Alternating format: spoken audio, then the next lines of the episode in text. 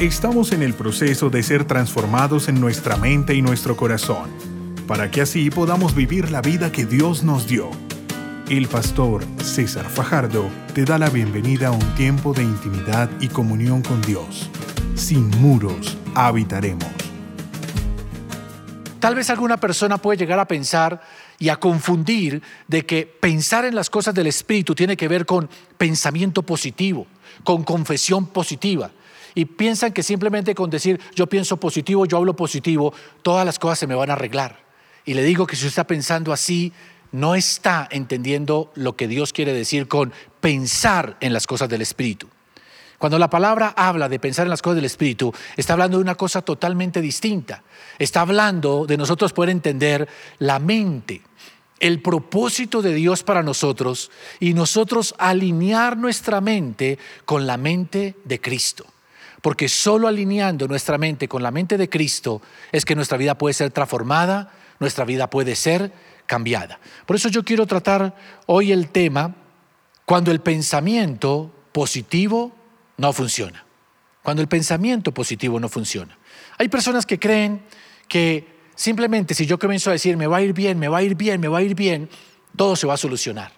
Hay personas que creen que simplemente si cada mañana se levantan y dicen hoy va a ser un día excelente, un día de bendición, un día bueno, un día, todo va a compensar a funcionar bien. Y saben, es una equivocación pensar eso. ¿Por qué razón? Porque no es exactamente la forma en que Dios quiere que nosotros alineemos nuestra mente con la mente de Él. Tener la mente de Cristo significa pensar en términos de lo que Dios quiere. Hay un pasaje que yo quiero compartir con ustedes esta mañana que refleja muy bien ¿Cómo podemos nosotros decir cosas buenas, positivas, confesar cosas de fe, pero si nuestro corazón y nuestra mente no están alineadas con el Señor, todo eso que nosotros estemos declarando y confesando no sirve absolutamente de nada? Quiero que vaya conmigo a Ezequiel capítulo 33, verso 21 al 25 dice, y vino a mí palabra del Señor diciendo, Hijo de hombre, los que habitan en aquellos lugares asolados en la tierra de Israel hablan diciendo, Abraham era uno y poseyó la tierra, pues nosotros somos muchos, a nosotros nos es dada la tierra en posesión. Por tanto, diles, así ha dicho el Señor, comeréis con sangre y a vuestros ídolos alzaréis vuestros ojos y derramaréis sangre y poseeréis vosotros la tierra. Estuviste sobre vuestra espada, hicisteis abominación, contaminasteis cada cual a la mujer de su prójimo y habréis de poseer la tierra. Quiero leerles otra versión. Las versiones parafraseadas nos ayudan a entender un poco más lo que está diciendo nuestro lenguaje actual. Dice así, entonces vino este mensaje de parte del Señor. Hombre mortal, los pocos sobrevivientes esparcidos de Judá que viven entre las ciudades arruinadas insisten en decir, Abraham era un solo hombre y sin embargo obtuvo la posesión de todo el país. Nosotros somos muchos, así que sin duda podremos obtenerla de vuelta. Pero el Señor Dios dice, no tienen poder, porque viven pendientes solo de hacer el mal comen carne con su sangre, rinden homenaje a los ídolos y asesinan. ¿Suponen que les dejaré la tierra cuando viven de esta manera?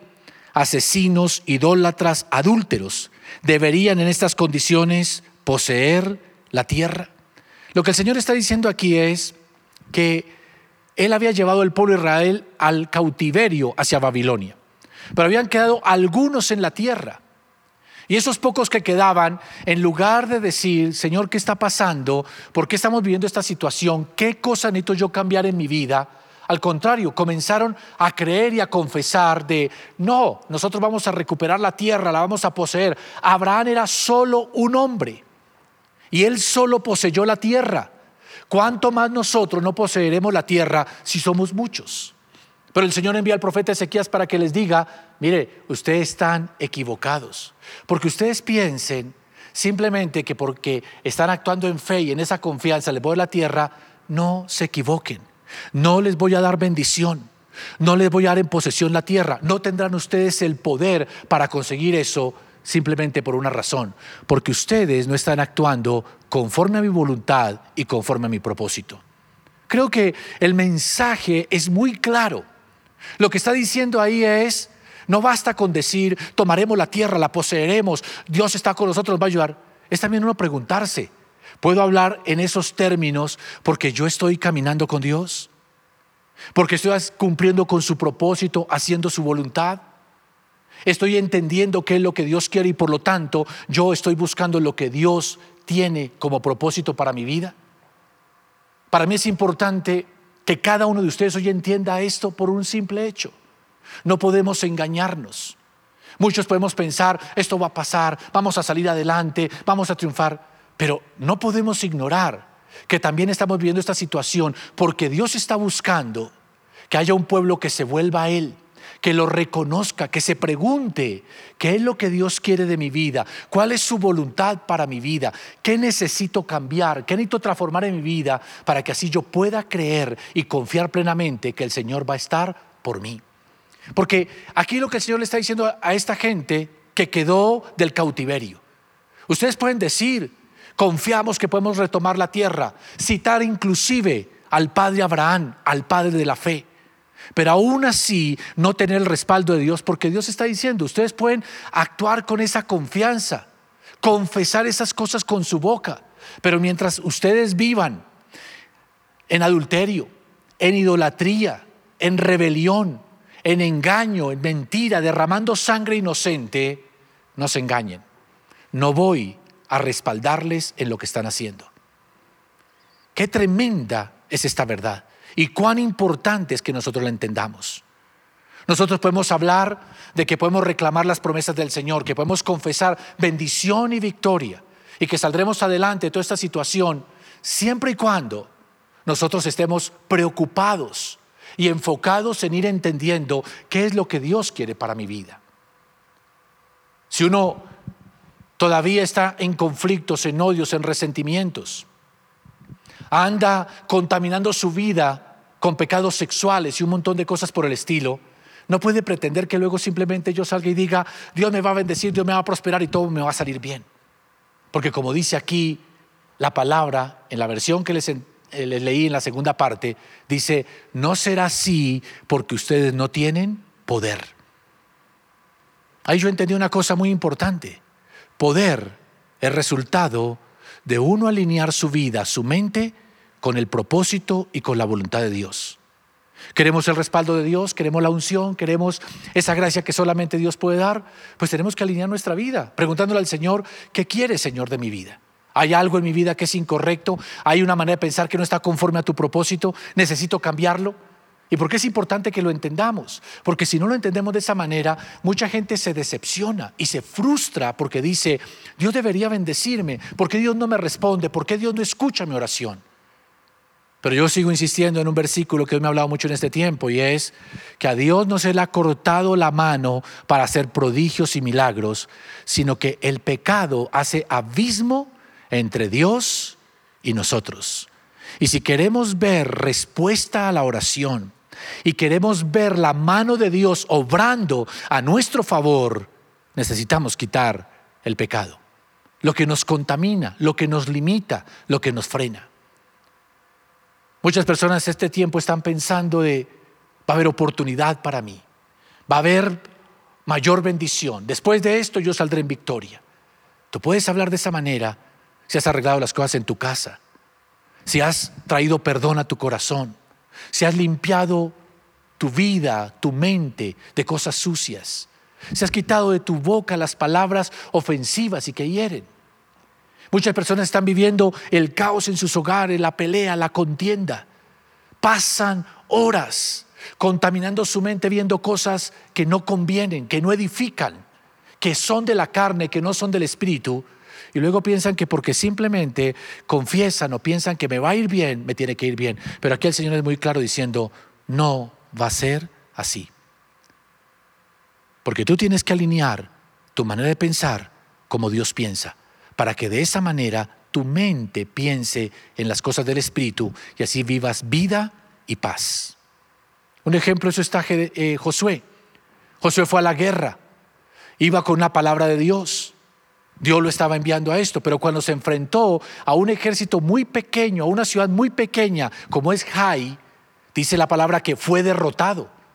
Y Josué entró en crisis. Rápido fue, se tiró al piso, comenzó a orar, pero ¿por qué permites esto, Señor? Yo esperaba que nos dieras la victoria. Y la respuesta del Señor fue, ustedes no tendrán ninguna victoria porque hay pecado en medio del pueblo. Alguien ha tomado de lo que yo dije que no tomaran y lo escondió.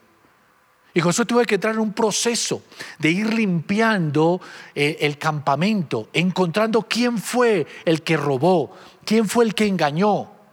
Y luego de limpiar el campamento, dice la palabra que ahí volvió el poder otra vez para que José pudiese decir, vamos a conquistar, vamos a tomar la tierra, la tierra es nuestra, pero porque había quitado cualquier argumento que pudiese limitar el propósito de Dios sobre sus vidas. Nosotros no podemos hablar de conquista si no estamos caminando conforme al propósito de Dios. No podemos salir adelante de toda esta situación y de vencer al enemigo si dejamos argumentos en nuestra vida que permitan al enemigo limitar lo que Dios quiere hacer con nosotros. Por eso es un llamado del Señor en este tiempo a, miren, tienen que mirar su vida y en su mente y en su corazón comenzar a limpiarla para alinearse con mis pensamientos, con mi propósito y mi voluntad y así yo podré bendecirles. David era un hombre que Dios escogió, lo puso como rey de Israel. La historia de David es increíble, es de esas historias que son épicas, que impactan, pero David confirma una vez más lo que yo estoy compartiendo en esta mañana. ¿Qué fue lo que David vivió? Fue ungido como rey, Dios lo respaldó, derrotó a sus enemigos, le concedió cosas que jamás David pensó que podía tener, pero un día él fue y falló y cayó en adulterio con Betsabé. Y no solamente cayó en adulterio, en su afán de cubrir lo que había hecho, fue y mató al esposo de Bexabé, a Urias. Y luego él dijo, no ha pasado nada. Y él pensó seguramente que por ser rey, que porque Dios lo había respaldado antes, que porque tenía, ya no iba a pasar absolutamente nada. Y pretendió vivir su vida como si nada, Dios me va a seguir usando, me va a seguir respaldando. Pero en el Salmo 51, él hace una confesión. Dice, mientras callé, mis huesos envejecieron, mi verdor se volvió en sequedad. En otras palabras, David está diciendo, cuando dejé de actuar conforme a lo que Dios quería, no busqué el arrepentimiento, no busqué el cambio, todo aquello que antes me rodeaba como bendición se fue secando, se fue acabando, fui perdiendo las fuerzas. Y yo creo que nosotros somos revestidos de un poder de parte de Dios. Tenemos una autoridad para levantarnos en este tiempo y traer transformación. Pero muchas veces estamos limitados por cosas que no hemos arreglado, cosas que no hemos confesado, situaciones que no hemos puesto en orden o áreas de nuestra vida que no hemos limpiado. Y no importa cuán positivos seamos y no importa cuánto confesemos de que nos va a ir bien, hasta que nosotros no empecemos a poner en orden nuestra vida conforme a la instrucción de Dios, no vamos a seguir adelante. Yo le doy otro ejemplo adicional a esto y fue Sansón. Sansón fue un hombre que en su momento sabía que Dios desde el vientre lo había consagrado, desde el vientre de la madre, fue llamado a ser un hombre de Dios tenía una fuerza especial, una unción del Espíritu Santo. Tanto así que cuando el Espíritu de Dios descendía sobre él, hacía cosas increíbles. Unos enormes desafíos se enfrentaba y él salía adelante. Y sin importar lo inmenso que fuese el reto, él salía adelante porque dice, el Señor estaba con él y el Espíritu de Dios descendía sobre él. Pero empezó a llevar una vida desordenada. Empezó a llevar una vida de lujuria, de mujer en mujer, metiéndose con temas de prostitución y un montón de cosas. Y siempre salía adelante el problema. Así fue que fue desarrollando una creencia. A mí Dios siempre me va a respaldar. No importa lo que haga, a mí Dios siempre me va a respaldar. Pero un día, Dios ya no estuvo con él. Y cuando vinieron sus enemigos, lo atraparon y él pretendió tener la más fuerza de antes. ¿Y cuál fue el resultado? Que en ese momento ya no tuvo el no respaldo de Dios. Tal vez Sansón puede haber dicho, pero ¿qué pasó? ¿Dónde está Dios? Dios me prometió, Dios me consagró, Dios me llamó. Sí, pero cuando tú te sales de esa línea establecida por Dios para tu vida, lo que es la voluntad de Dios, la instrucción de Dios, entonces nosotros mismos estamos alejando de nosotros el respaldo y la ayuda del Señor. Entonces aquí es donde yo quiero a usted decirles, pensar en las cosas de la carne es cuando nosotros simplemente vivimos en función de lo malo, de lo que queremos hacer. Y simplemente porque luego decimos, no, me va a ir bien, yo tengo fe, entonces todo se va a arreglar. No, hermanos, Dios está buscando en este tiempo algo mucho más profundo en su corazón y en mi corazón. Él está trabajando, le aseguro que Él está trabajando en muchas familias. Está trabajando en el corazón de muchas personas. Y yo vengo a decirle hoy, en esta mañana, a decirle a usted con claridad, lo que Dios quiere es que usted comience a pensar cómo tener la mente de Cristo, los deseos de Cristo, buscar el propósito de Cristo, para que así de esa manera usted con confianza pueda declarar que va a salir en victoria, que va a ser bendecido y que todo esto, eh, lo que se ha convertido en sequedad, se volverá una fuente abundante para su vida, pero porque usted está caminando conforme al propósito de Dios y entendiendo la voluntad de Dios. Por lo tanto, cuando hablamos de la mente espiritual, estamos hablando de esa mente que discierne el deseo o la voluntad de Dios. Creo personalmente que la mente carnal busca lo suyo, lo que desea, lo que quiere. La mente espiritual no quiere solamente lo suyo, quiere lo de Dios. Y anhela entender cuál es el deseo de Dios en su corazón, cuál es el propósito de Dios para su vida. Y cuando usted entiende esto, entonces entiende que la fe, la confesión de, seguridad, de autoridad, viene como resultado de saber que yo estoy caminando conforme al propósito de Dios que estoy dentro de la voluntad de Dios y que puedo confiar que esa voluntad de Dios se va a cumplir en mi vida. Entonces cuando usted entiende eso, obviamente usted tiene una seguridad, una autoridad para enfrentar cada reto porque sabe que está dentro del propósito de Dios, está dentro de los planes de Dios, está cumpliendo con las instrucciones de Dios. Eso es lo que genera la fe, la mente espiritual, la confianza. Y podemos tener la certeza, no seré defraudado, no seré avergonzado, porque sé que estoy en los caminos del Señor. Entonces, la fe no es resultado de vivo de cualquier manera, busco lo mío, tengo contiendas, tengo disensiones, no perdono, soy una persona agresiva, hago cosas que no son correctas, pero si simplemente yo digo, me va a ir bien, Dios está conmigo, eh, todo lo puedo en Cristo que me fortalece, mi vida va a funcionar. No, no es así. No es la manera en que Dios obra. Dios está buscando en este tiempo que nosotros empecemos a entender cuál es su voluntad, cuál es su propósito, lo hagamos así para que tengamos su respaldo. Por eso yo quiero decirle hoy que tanto usted como yo estamos obligados a buscar el propósito de Dios para nuestra vida. Que ese es un tiempo que nos preguntemos, Señor, ¿tú qué quieres de mi vida? ¿Tú qué quieres de mis pensamientos? ¿Tú qué quieres de mi manera de hablar?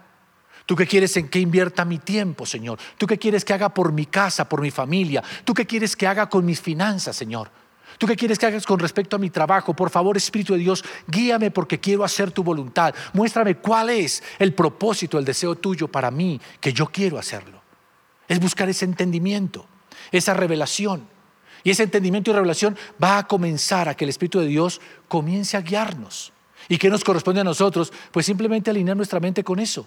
Ah, el Señor quiere esto, listo, voy a empezar a pensar de esta manera. Dios quiere que perdone, entonces mi mente va a ser, perdonar es el propósito de Dios y lo voy a hacer.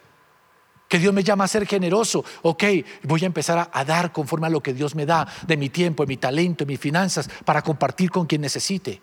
Porque esa es la voluntad de Dios para mi vida. Dios me está llamando a servirle a que yo pueda compartir con otros ese mensaje de salvación, de restauración. Señor, voy a hacer eso. Y cuando usted comienza a moverse en esa dirección, basado en el entendimiento de la voluntad de Dios y obedeciéndola, usted es la clase de hombre y mujer que puede salir y decir, Dios está conmigo, no me dejará en vergüenza, me dará la victoria, yo soy más que vencedor en Cristo Jesús. Porque son esas personas las que realmente Dios respalda. Si nosotros empezamos a entender así, pues entonces vamos a empezar a pensar distinto. Vamos a tener los pensamientos de Dios. Nuestra manera de hablar va a ser diferente porque obviamente Dios ha producido un cambio profundo en nuestro interior, en nuestro espíritu, con su palabra, con su espíritu. Y entonces obviamente nuestras acciones serán diferentes. Seremos cristianos que haremos la diferencia en un mundo como el que estamos viviendo, donde hoy salir y sembrar odios y querer destruir y tumbar al otro es muy común. Pero nosotros haremos la diferencia cuando tengamos la mente de Cristo, cuando entendamos el propósito de Dios, tengamos no pensamiento positivo, tengamos la mente de Cristo. Hace años atrás yo conocí a una persona y esta persona vino a hablarme y a decirme, Dios me ha dicho que tengo que moverme a esta ciudad. Dios me ha dicho que me va a bendecir en otro lugar. Dios me ha dicho, y hablaba todo el tiempo de Dios me dijo, Dios me dijo. Y se movió a otra ciudad. Dejó el trabajo que él tenía acá. Dejó su labor, su servicio en el ministerio, en la iglesia. Y se fue. Y lo dejó todo. Hoy lo perdió todo, absolutamente todo. Y cuando puedo compartir con esta persona, ella simplemente reconoce una cosa y es que no fue que Dios le habló, era que él estaba buscando su deseo. Él quería irse a esa ciudad, él quería hacer una cosa distinta, él quería. Lo que él nunca se le ocurrió preguntar es, ¿qué era lo que Dios quería? Y se salió el propósito de Dios. Y obviamente eso trae consecuencias. Y las consecuencias no fueron positivas. Yo tengo que agradecerle a Dios porque yo vi una situación similar. Una situación en la cual yo recibí una propuesta de ganar mucho dinero, de irme a un trabajo que me estaban ofreciendo. Y en el momento, en mi corazón fue, esto es lo que yo necesito. Creo que es la bendición de Dios. Creo que es ahí donde Dios me va a prosperar. Y yo ya me iba a mover, iba a dejar un montón de cosas, el ministerio, lo que estaba haciendo. Por aquel entonces estábamos recién casados con Claudia. Y cuando yo le compartí a Claudia lo que sentía en mi corazón y el deseo que había de moverme para poder prosperar, para ser bendecido, Claudia me habló y me dijo, no, tú no puedes hacer eso. Estamos casados, tenemos que permanecer juntos. Si tú te vas, creo que no es la voluntad de Dios. Dios nos ha confiado un ministerio, no podemos dejarlo tirado porque sí. Y recuerdo que tuvimos como ese tipo de discusión donde no nos poníamos de acuerdo, porque en mi corazón yo creía que esa era la forma en que Dios me iba a bendecir. Pero la medida en que fui buscando al Señor y fui orando, fui entendiendo que ese deseo de irme era un deseo de mi carne. No era pecado, no era nada malo, pero era salirme de la voluntad de Dios. No estaba dentro de su plan. Su plan era que me quedara, lo siguiera sirviendo. Y obviamente hubo el interrogante en mi vida, Señor, ok, yo hago lo que tú dices, pero ¿de qué voy a vivir? ¿Cómo voy a mantener mi familia? ¿Me voy a quedar sin trabajo? Pero es ahí donde justamente se pone en evidencia la fe. Y confié en el Señor. Y me quedé en el lugar donde debía quedarme. Y no fue todo color de rosa, pasé dificultades y luchas. Pero algo comenzó a decirme en mi corazón, estás en el propósito de Dios. Y eso comenzó a desarrollar mi convicción, autoridad, seguridad. Y puedo decirles que dentro de las muchas decisiones que he tenido que tomar en mi vida, una de las decisiones sabias que tomé fue no abandonar el lugar que Dios me había colocado y perseverar en él porque esa era su voluntad. Tal vez si hubiera seguido yo los deseos de mi corazón, hubiera seguido lo que a mí me parecía que era bueno, que era próspero para mí, hubiese terminado mal. Pero gracias al Señor, al Espíritu Santo y a la esposa, por eso le digo, escucha a su esposa, muchas veces es importante escucharla. En ese consejo el Señor me guardó y me permitió permanecer en su voluntad. Y eso fue lo que me permitió luego ser bendecido, ser levantado y ser prosperado.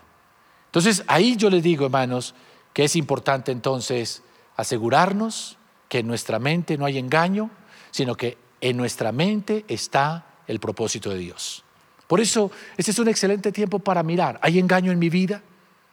Ahora, ¿qué significa engaño? Algo que puede estar equivocado en usted y usted no sabe que está equivocado, porque por eso se llama engaño, porque no lo entendemos que es el camino incorrecto. Pero esos son tiempos en que Dios nos llama, ven, hazte un examen un examen de tu vida. Y yo los estoy a ustedes desafiando a que durante esta semana se tomen tiempos para ir al Señor y decirle, Señor, aquí estoy. Tú conoces mi vida, conoces hasta el más íntimo de mis pensamientos, conoces mi temperamento, conoces lo que está pasando en mi casa, conoces lo que está pasando en mis finanzas, conoces lo que está pasando en mi corazón. Nadie mejor que tú lo sabes, Señor. Así que te pido, muéstrame, Señor. ¿Hay algo en lo cual tú quieres que yo cambie? ¿Hay algo en lo cual yo necesito cambiar mi mentalidad, mi actitud? Y yo sé que mientras estoy hablando en este momento, ya el Señor a algunos les está hablando directamente, mira, esto tienes que arreglarlo, esto tienes que dejarlo, no puedes seguir con esta actitud. Y no porque sea ahora nuevo, creo que Dios te ha venido hablando, pero necesitabas oír esto, que el Señor te dice, tienes que hacerlo porque haciéndolo es como yo te puedo respaldar. Eso es el cambio de mente que yo estoy buscando en ti. Porque la mayoría de personas piensan que cambio de mente significa, sí, creo que estoy haciendo eso mal, y seguir igual. Eso es lo que creían los judíos de, la, de los que estaban después del exilio. No. Seguimos en idolatría, seguimos en pecado, seguimos haciendo lo malo, pero igual Dios nos dará la tierra. No. El Señor les está diciendo, claro, ustedes tendrían poder para poseer la tierra si ustedes alinearan su vida con mi voluntad y con mi propósito. Pero como no lo hacen, no hay poder. Y no importa lo que ustedes crean, no importa lo que ustedes confiesen, no se va a llevar a cabo hasta que ustedes no entren dentro de mi propósito y mi voluntad. Por eso ese examen es importante, pero con el examen tiene que venir el reconocimiento. Ese reconocimiento que diga, sí, estoy equivocado. Es como el diagnóstico de un médico. Según los exámenes, usted tiene esto y esto. Seguramente el Espíritu Santo le va a decir, tú lo que tienes es orgullo, tú lo que tienes es autosuficiencia, tú lo que tienes es avaricia, tú lo que tienes es soberbia, qué sé yo. Tal vez te hable de una esclavitud, te hable de una limitación en tu vida. No sé de qué te puede hablar, pero sé que Dios nos va a dar como ese diagnóstico que nos dice, en esto es lo que necesitas tú cambiar y este es su problema. Y nosotros debemos simplemente aceptar, Señor, tienes toda la razón, porque yo creo que usted está de acuerdo conmigo, que Dios es más sabio. Y si Él dice que hay algo que hay que cambiar, creo que a nosotros nos corresponde tener la confianza en Él para aceptar ese cambio. Así como muchas personas en la actualidad corren al médico confiando en el diagnóstico del médico. Si el médico dice, tienes COVID-19, no te queda de otra, enciérrate, aíslate, porque eso dijo el médico. O si el médico dice, no, no tienes eso, tienes otra cosa, ah, la gente se alegra, uy, qué tremendo. Creen al diagnóstico del médico. Y creo que aquí hay un médico del alma, del corazón, que nunca falla en su diagnóstico y se llama Jesucristo. Y Jesucristo te puede decir exactamente qué tienes y cómo puedes cambiarlo. Cuando el Señor habla a tu corazón y te diga, mira, esto necesitas transformarlo, esto necesitas quitarlo de tu vida, tienes que venir al Señor y confesarlo reconocerlo y confesarlo. Señor, tienes toda la razón, esa es mi actitud, no es correcta. Ahora te pido, perdóname, Señor, límpiame, ayúdame a sacar esto de mi corazón. Y es entrar en esa búsqueda, en ese tratamiento con el Señor de, por favor, límpiame, santifícame, borra mis pensamientos incorrectos, quítame estos sentimientos, ayúdame, Señor, tú sabes. Y cuando empezamos a clamarle, comenzamos a buscarle de todo corazón, yo solamente te digo una cosa, Dios se va a alegrar por eso que tú estás haciendo. En segundo lugar, el Señor se va a deleitar en ayudarte, en trabajar contigo para darte la victoria. Porque el Señor quiere que luego tú salgas confiado y digas, el Señor está por mí, el Dios me va a bendecir, me va a levantar, pero porque ajustaste tu vida al propósito de Dios. Entonces, obviamente, eso implica que va a tener que haber un arrepentimiento. Hablamos de arrepentimiento de cambio de vida, cambio de mente. Es una palabra en el griego metanoia. Metanoia significa meta, es mente, noia, cambio. Y cuando nosotros nos acercamos al Señor, el Señor nos pone en evidencia lo que necesitamos cambiar. Y yo, hermanos, yo concibo y no concibo y oro al Señor por esto. No es posible, Señor, que pasemos todo este tiempo, hayamos vivido lo que hemos vivido en este tiempo y nuestras vidas sigan exactamente iguales, no haya una transformación, mi hogar no cambie, mis relaciones no cambien, mi relación con Dios no cambie, mi manera de ver el mundo no cambie, tiene que haber un cambio. Y eso es exactamente lo que el Señor está buscando, un cambio en su vida y en mi vida. Porque si nosotros cambiamos, poniéndonos de acuerdo en su propósito, en su voluntad, alineándonos con lo que Él quiere, pues hermanos, saldremos de aquí victoriosos, llenos de confianza y de seguridad, diciendo, Señor, tú me vas a sacar en victoria. Y no una confesión positiva, no simplemente un pensamiento positivo, la certeza de que al hacer la voluntad de Dios, el Señor estará por mí y no me dejará en vergüenza. Saben, hermanos, necesitamos ese diagnóstico en nuestro corazón. Ustedes saben que muchas personas cuando les diagnostican de la manera correcta, sus vidas se pueden salvar porque se les hace el tratamiento correcto. Pero si se les diagnostica mal, sencillamente su vida va a ir por el camino incorrecto. Entonces ahora tenemos personas que estando enfermas le dicen, no, usted está sana, para la casa. Y no solamente enferman a otros, también ellos viven las consecuencias. Hay otras personas que le dicen, no, usted está sano y resulta, es enfermo. Entonces nosotros debemos ir entendiendo que al acercarnos al Señor que conoce nuestra mente, nuestro corazón, Él va a examinarnos. Y dejémoslos que nos, examine. Pongamos toda nuestra vida delante, digámosle, Señor, lo que necesites transformar, transfórmalo. Y yo sé que si lo hacemos de esa manera, Él irá limpiando, quitando escoria, transformando nuestra mente, nuestro corazón. Irá colocando alegría, colocando paz, colocando fe, colocando amor. Y llegará un momento en que estaremos diciendo, saldré adelante, Dios está por mí, somos más que vencedores. Pero no lo diremos palabras vacías y huecas, lo diremos con convicción, porque tendremos la certeza de que el Señor está de nuestro lado, está de nuestra parte y Él nos va a dar la victoria. Así que yo le digo hoy, Cristo ha permitido todo esto para ti y para mí, para la iglesia, para nuestras familias, porque Él quiere llevarnos a otro nivel de madurez, de crecimiento en la fe. Pero esto se logra cuando nosotros empezamos a comprender su voluntad y comenzamos a aplicar a nuestra vida. Y ahí nosotros podemos tener la certeza que haciendo su voluntad, siguiendo su instrucción, vamos a ver la bendición. Así que pida al Señor hoy que quite todo engaño que pueda en su mente, que le haga creer que todo está bien, si no está en realidad bien. Que no nos engañemos diciendo, puedo seguir haciendo lo malo y aún así el Señor me bendecirá. Sino que al contrario, entendamos que si nos fiamos del Señor, de su guía y dirección y hacemos lo que Él nos dice, vamos a ver la victoria. Así que yo le invito a que hoy usted incline su rostro y oro al Señor de que esta palabra sea entendida por usted en su corazón, comprendida, llegue a lo profundo de su ser, pero también mueva, mueva su voluntad para que usted comience a actuar conforme a ella. Hay una inundación en este momento. Mucha gente está escuchando predicaciones aquí y allá. ¿Cuántas ponemos en práctica? ¿Cuántas realmente empezamos a aplicar en nuestra vida. Y yo oro porque esta sea una de esas predicaciones en las cuales usted diga, sí, yo necesito hacerlo. ¿Y por qué necesito hacerlo? Porque es un mensaje que tiene ese tremendo poder de transformar, de agradar al Señor, pero también de traer bendición sobre su vida y hacer que usted se convierta en bendición para otros. Pero si usted simplemente dice, sí, chévere, pero seguimos igual, creo, hermanos, que no importa cuánto digamos, va, esto va a salir bien, yo voy a salir adelante, no vamos a avanzar mucho, porque no estaremos haciendo realmente la voluntad de Dios. A mí me gusta mucho la historia de Daniel.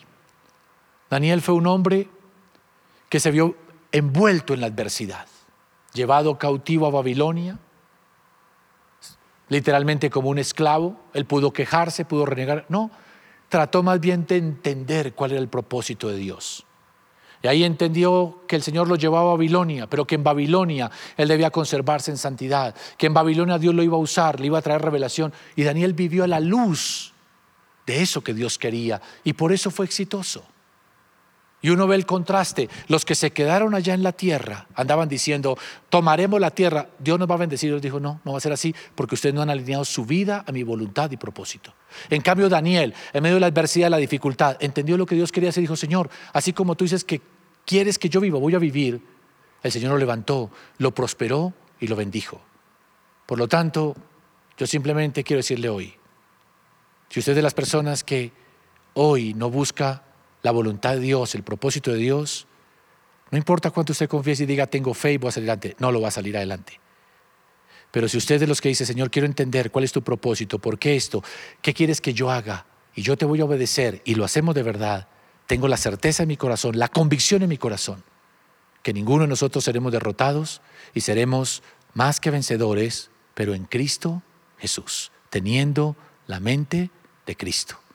Incline su rostro, por favor, y dígale, aquí estoy, Señor. Y deje que el Señor ponga sus ojos en su vida, en su corazón. Deje hoy que la palabra del Señor sea como espada de dos filos que penetra hasta lo más profundo de su interior y discierne sus pensamientos, las intenciones del corazón.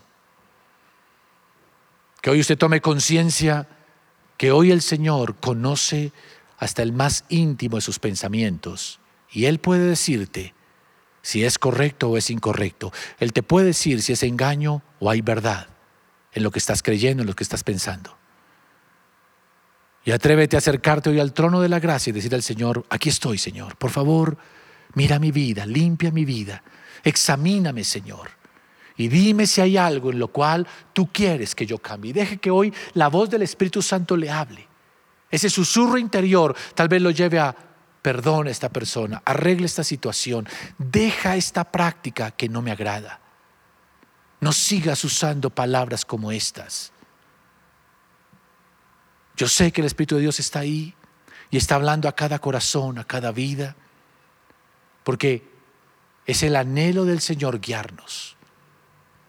Pero también para poder ser guiados por Él, necesitamos tener corazones que anhelen y deseen ser guiados por Él y estemos dispuestos a obedecerle.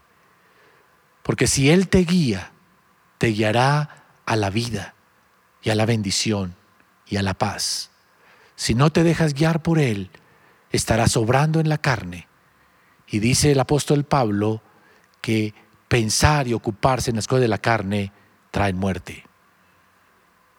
Vamos a dejar que el Espíritu Santo ministre nuestro corazón mientras oramos y mientras le buscamos de todo nuestro ser. Señor, aquí estamos en esta mañana. Sé, Señor, que es tu palabra. Y tú estás dando este mensaje a cada uno de tus hijos porque estás buscando bendecirlos, levantarlos en medio de toda la adversidad, en medio de la dificultad que se está viviendo. Tú quieres extender tu bondad y tu amor a tu pueblo y levantarlo en victoria.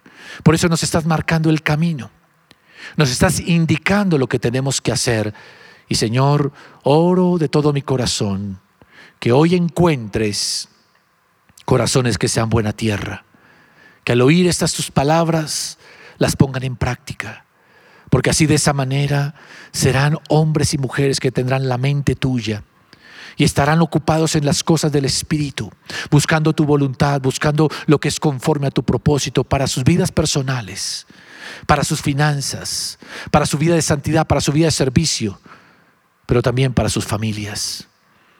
Porque Señor, no simplemente por decir Señor, Señor, entraremos en el reino de los cielos, sino como tú lo dices, el que hace mi voluntad entrará en el reino de los cielos. Entrar en el reino tuyo es entrar bajo tu cobertura, tu protección, tu dirección. Pero para eso, para eso, Señor, hay que oír tu voz y ponerla por obra. Habla a cada uno de mis hermanos hoy, Señor. Habla hoy a su corazón. Y de manera clara, muéstrales en qué área nosotros necesitamos ese cambio, esa transformación, ese cambio de actitud, de mentalidad, de la manera de hablar, de la manera de tratar a otros. Y así de manera específica, oyendo la voz tuya, simplemente nos levantemos y digamos, Señor, lo haré conforme a tu voluntad, porque ese es el camino para tener la mente de Cristo? Pues Cristo fue alguien que vivió en esta tierra solamente ocupado en hacer lo que el Padre le agradaba. Y por eso fue llamado, este es mi Hijo amado en el cual tengo complacencia. Y si nosotros queremos ser esos hijos amados y complacerte, tenemos que tener el mismo espíritu y la misma actitud de Cristo. Ayúdanos, Señor, hoy, porque sé que después de este tiempo vienen, siguen viniendo retos, desafíos. Pero podemos tener confianza que venceremos si tú estás por nosotros. Pero si nos alejamos de ti y endurecemos nuestro corazón, Señor, nos saldremos adelante. Hoy yo oro por cada familia, por cada persona que está aquí. Glorifícate hoy en el nombre de Jesús. Si deseas conocer más sobre nuestro ministerio, ingresa a sinmuros.org y recuerda seguir a César Fajardo en Instagram y Twitter como arroba César Fajardo SM.